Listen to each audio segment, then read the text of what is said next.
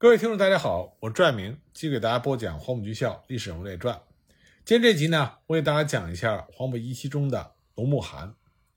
龙慕涵生于1898年，安徽怀宁人。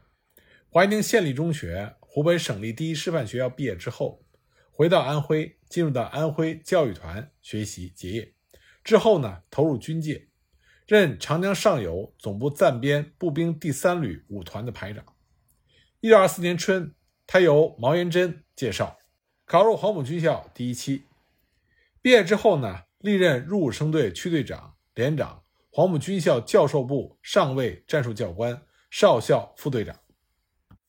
龙慕涵在黄埔军校一期表现是比较突出的，他曾经担任第一队第六分队长。根据《黄埔志》的记载，黄埔军校学术氛围浓厚，经常开展战术理论研讨活动。当时呢，引进了西方新式的训练教程，有日式、美式、德式、俄式等等。罗慕涵呢是坚定的拥德派，他推崇德式步兵操典，设计教范、阵中要务令等等，撰写了多篇论文来论证德军战术的先进性，并且以一次大战为例，指出如果不是某些不可预测的因素介入，奥匈帝国必将击败英法联军。那么，倾向于日式训练的师生则表示反对，认为德国的军事固然有它的优越性，但在装备上不是中国所能仿效的，而且它的用兵作战仅限于欧洲的狭小战场，相对于国土面积大、战略纵深长的中国不适合。龙慕涵认为，日本的军事虽然也很有名，而且在中国已经应用已久，但是中国军队在装备上赶不上它，以日本的战术来对日作战。显然是难操胜券。他的结论呢是应该向德国学习，而不是向日本和苏俄学习，这样才能强大国防，入于国门之外。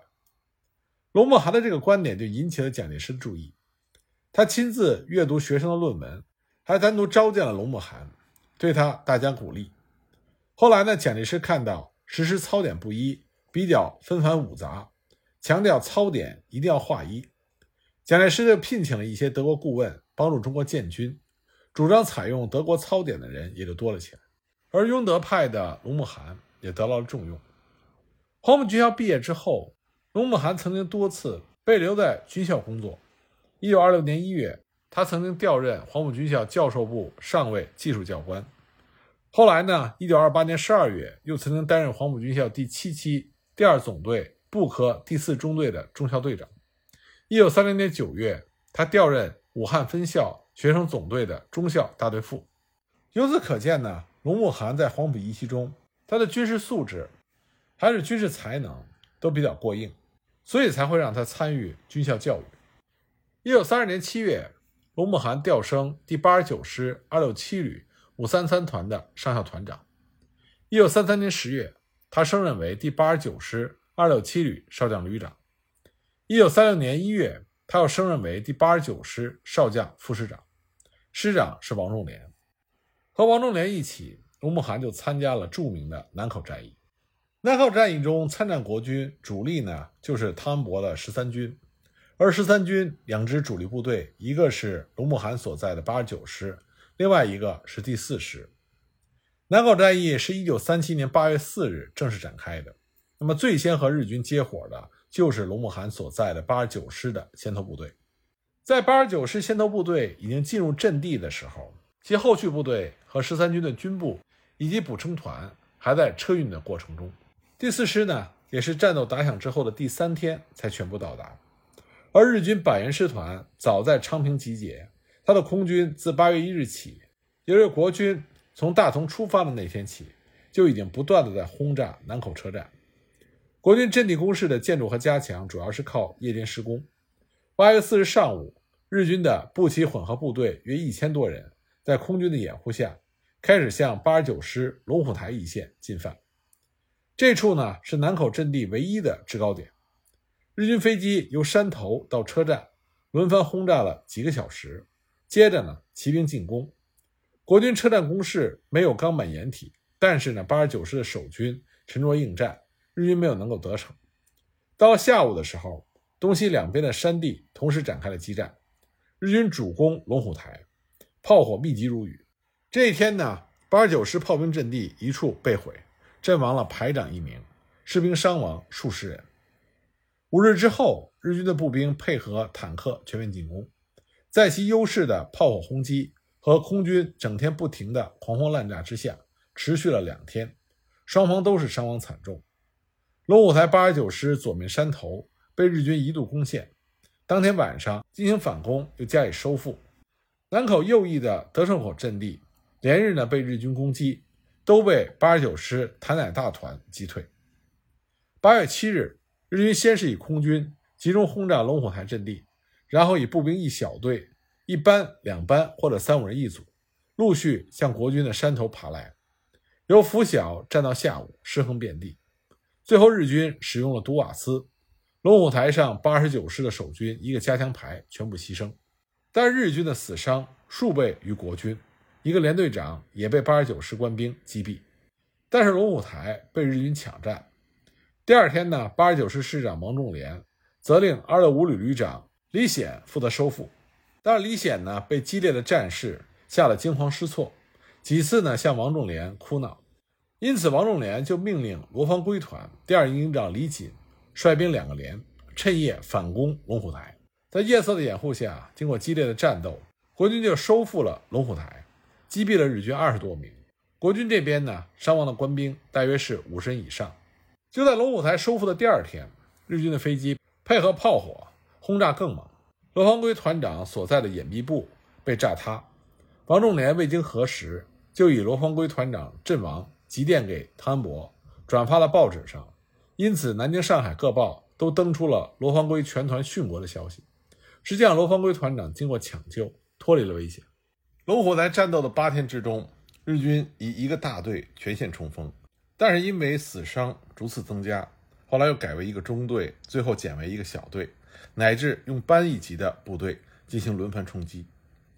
国军这边的牺牲也是每天的增多。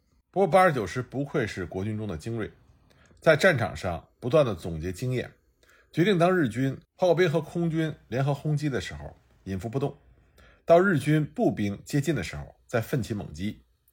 但是国军的炮兵还是在日军的压制之下无力还击，所以呢，国军官兵也只能是坐等轰炸。因此，大部分的基层连排长都要求采取主动，对日军做短距离突击。士兵们更是大喊“一命换一命”，希望与日军肉搏，杀个痛快。那么，王仲廉、龙慕涵等人也觉得士气可用，所以就配备了一些机动部队，利用日军疲劳的时候，常常在傍晚。以小部队进行突袭，这就给日军造成了一定的伤亡。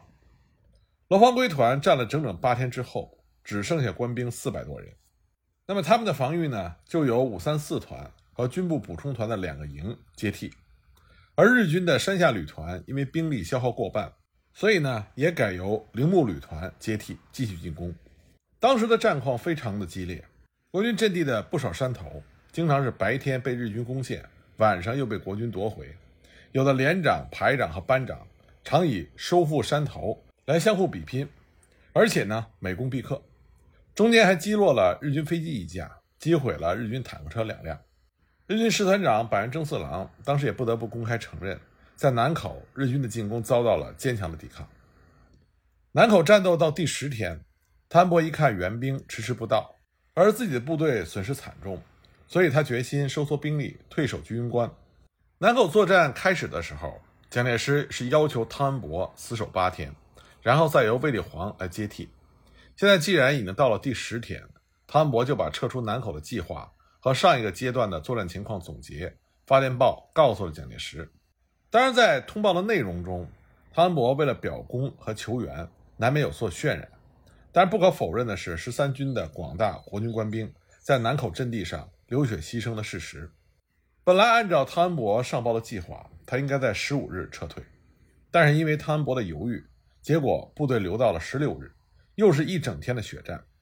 左翼的唐乃大团先行溃退，连长刘顺辉等多人阵亡，守卫在龙虎台的国军一个排的官兵全部壮烈牺牲。当天晚上，汤恩伯率部退守居庸关南边的一带的山地，在居庸关。国军的部署是正南面是八十九师殊荣的五三四团，右翼和左边山地是李守正的五三三团，和由苏林口转移的谭乃大五三零团的一部。王仲廉的师指挥所住在居庸关上。当南口激战期间，居庸关一线也同时卷入到日军炮火和空军的不断轰炸中。南口到居庸关的铁道和公路，更经常的是被日军的坦克冲入，直达长城脚下。国军建筑在沿路两边山脚的夹壕，就组成了交叉火力网。在给予跟随着日军坦克后面的日军步兵两次痛击之后，路口和隘道中间。就很久没有发生过战事，但是日军的坦克仍然是趋势如故，国军的手榴弹没有办法阻挡。有一次呢，八十九师的少校参谋吴祖镇率领了工兵，利用日军飞机投下的没有爆炸的两枚炸弹，再加上雷管代替地雷，埋藏在路口，这是第一次炸毁了日军的坦克车。当国军从南口退却的时候，国军工兵营又把路基破坏，这样呢，日军坦克就无法活动。日军步兵又想出了另外一个花招，使用毒气弹，企图从隘道进攻关口。结果呢，被国军守军诱敌深入，然后进行包围歼灭。日军一次就损失了数十名士兵，结果日军就不敢再来了。居庸关的战斗是山地战，日军照例是先轰炸再冲锋，每次狂炸一阵之后，步兵再以纵深配备向国军阵地展开波浪式的冲击。国军呢是凭险固守，苦战数日，战地岿然不动。但是官兵们伤亡惨重，多名连长先后殉职。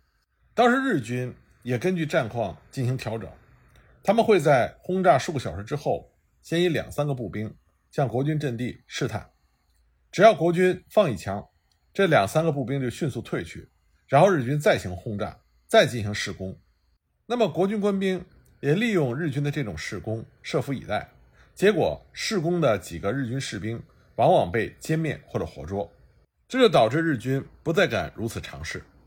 因此呢，居庸关的战斗整天里只听到炸弹的爆破声震天，听到机枪和手榴弹的声音比较少。日军能够冲入国军阵地的次数也不多，国军官兵总是能够诱日军上山拒歼，这让日军非常的头疼，因为地势的原因。日军在居庸关使用的步兵、骑兵、坦克乃至毒气，都无法发挥多大的作用，所以日军主要依靠的是空军和炮兵的联合轰射。国军为了分散日军轰炸的目标，以少数的兵力广占山头，设疑兵，扰乱日军轰炸的目标，消耗日军和减少国军自身的伤亡，收效比较大。战斗了大概五天之后，八十九师的五三四团。曾经以部分兵力趁机出击，但是呢，因为日军火力强大，他们被迫退回原来的阵地。就在他们立足未稳的时候，日军也趁势以优势的兵力集中猛攻，连续攻陷了两个山头，几乎导致国军防线全线动摇。在战斗中，八十九师的勤杂人员、炊事兵、马夫都投入了激战，营长、连长重伤阵亡数人。后来幸亏李先洲部及时赶到增援。这才转危为安，但是因为李先洲部刚刚到，地形不熟，不久也被日军冲散。他们丢失的阵地仍然是由八十九师的两个连奋战收复，再交给李先洲部接防。李先洲的二十一师到达之后，王仲廉就建议居庸关由李先洲部接防，那么熟悉地形的八十九师则去收复南口车站。不过就在这个时候，日军也改变了他们的作战策略。对于居庸关的攻势突然停止，日军把主力转移到了白羊城，想从国军的右翼夺取镇边城、横岭城，然后由十八家越过长城进犯张家口，截断十三军的后路。这样呢，在居庸关方面战斗暂告缓和。十八日左右，八十九师副师长龙慕寒从卫立煌那里回来，汤恩伯呢是派龙慕寒去催促卫立煌尽快的增援南口。但是卫立煌有他自己的作战打算，并没有同意汤恩伯的请求，这为汤恩伯和卫立煌之后关系不好打下了伏笔。那么龙慕寒在赶回来的路上就得知了情报，日军增兵白羊城，打算呢从十三军第四师和第八十九师的夹缝地区中间突破，先消灭第四师。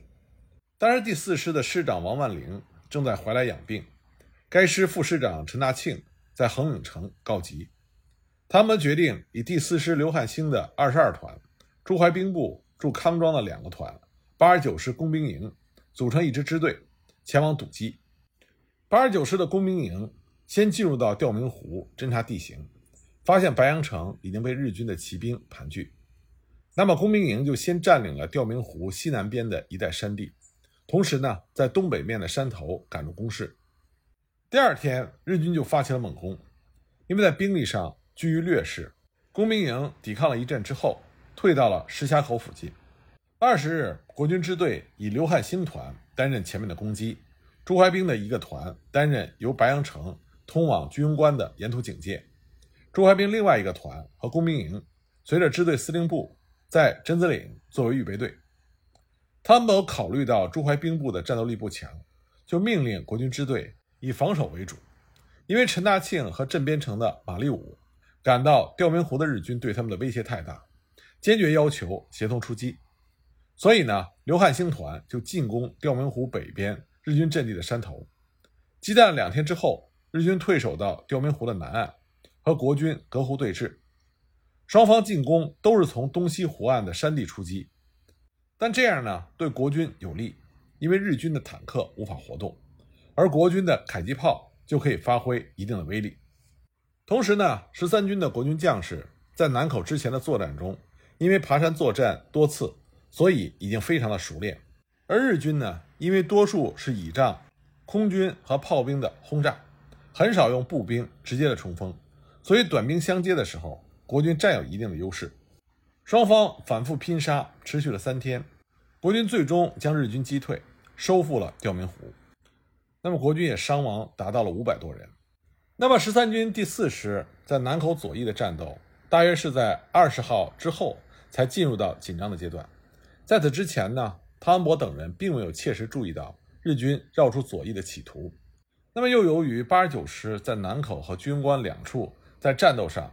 不落下风，顶住了日军的进攻，所以呢，第四师的陈大庆、马立武等人就提出了夺取昌平、打到北平去的口号，希望呢把南口左翼的防守任务转移给增援部队，认为只要对昌平实施奇袭，让日军腹背受敌，这比把兵力白白放在南口左翼要灵活得多。左翼只留一些警戒部队，倚仗地形的优势来抵御日军的进攻。汤博这个时候也在考虑第四师将领的这个建议，因为李先洲、高贵滋两个师已经陆续开到，而这个时候士气可用。汤恩伯就在一个晚上召集各师师长到怀来开会，计划反攻南口，同时呢向昌平出击。马立武在镇边城和日军接触的第一天，日军一个小队大约是三十多人，在长城一个垛口内被石觉的团围困，石觉以兵力一个排。利用地形的优势，扼守在垛口的出路，每天呢就用手榴弹投掷。国军官兵相当于是瓮中捉鳖，士气高涨。不过这三十多个被困住的日军，在国军撤退的时候，也只是被饿死了一部分，并没有被全部消灭。那马立武部与日军作战两天，打得比较出色，在期间呢还击落了日军侦察机一架，因此第四师打到北平去的口号。就喊得越来越响，也得到了汤恩伯的默许。可就在这个时候，日军对国军的左翼发起了猛攻，真边城告急，横岭城也遭到了日军的袭击。日军由十八家袭取康庄，抄十三军后路的企图越来越明显。而这个时候，汤恩伯才知道第四师的主力都集中在横岭城和镇边城一带的高地，对十八家认为地势低洼，很难固守，所以只派了少数的兵力。担任路口警戒，这是典型的失策。而日军对国军左翼各据点的进攻，除了将南口军官所使用的日军调的这个方向以外，还从昌平开来了高木旅团，全线展开总攻。就在吊明湖收复的当天，居庸关方向日军又进行了佯动，紧接着镇边城失守，横岭城相继陷落。十八家因为本来就没有固定部队负责，汤恩伯这个时候无兵可用。只好临时命令阎锡山派来的一个旅增援，但却遭到了阎锡山部队的拒绝。最后只好派李先洲部上去。李仙洲部到达十八家的时候，由横岭城溃退的陈大庆部因为被日军乘胜追击，无法立足，所以就连带着把李仙洲部的阵容也给冲乱了。在阵容混乱之下，又被日军的炮火居高临下集中轰射，国军顿时血流成河。李仙洲部的一个团长当场阵亡。汤恩伯为了牵制日军的攻势，又命令吴绍周支队向白杨城出击，但是因为地形不利，日军炮火已经封锁了去白洋城的通路，所以国军也只好采用炮战与日军僵持。这就意味着南口抗战的形势已经无法挽回了。八月二十八日，汤恩伯被迫退出怀来，率领十三军向桑干河一带退却，南口作战落下了帷幕。值得一提的是，南口作战，十三军国军将士前仆后继，只有战死沙场，无一人被俘；而日军除了伤亡惨重之外，还被十三军俘虏了二十人以上，这在抗战初期是非常少见的。因为在南口之战中，作为八十九师副师长，表现出色，龙慕涵呢，在十一月十二日被颁发了五等云辉勋章。不过，据说因为向卫立煌求援失败，龙慕涵被汤恩伯所不喜，就调离了八十九师。但这只是坊间传闻。一九三七年十月十四日，龙慕涵调升预备第一师中将师长。一九三八年二月十二日，豫一师被并入八二八师。因为八二八师经历了淞沪抗战和南京保卫战，损失殆尽，急需兵员补充。而之前八二八师的师长孙元良，这个时候也不适于继续担任八二八师师长，因此呢，龙慕涵就被升任为八二八师中将师长。八二八师是两个德械师之一，是国军中的精锐。按理说，龙慕涵能够当上八二八师师长，这是蒋介石对他的重用和信任。但龙慕涵没有想到的是，这个重任。却成为了他的催命符。到底发生什么事情了呢？我们下一集再继续给大家讲。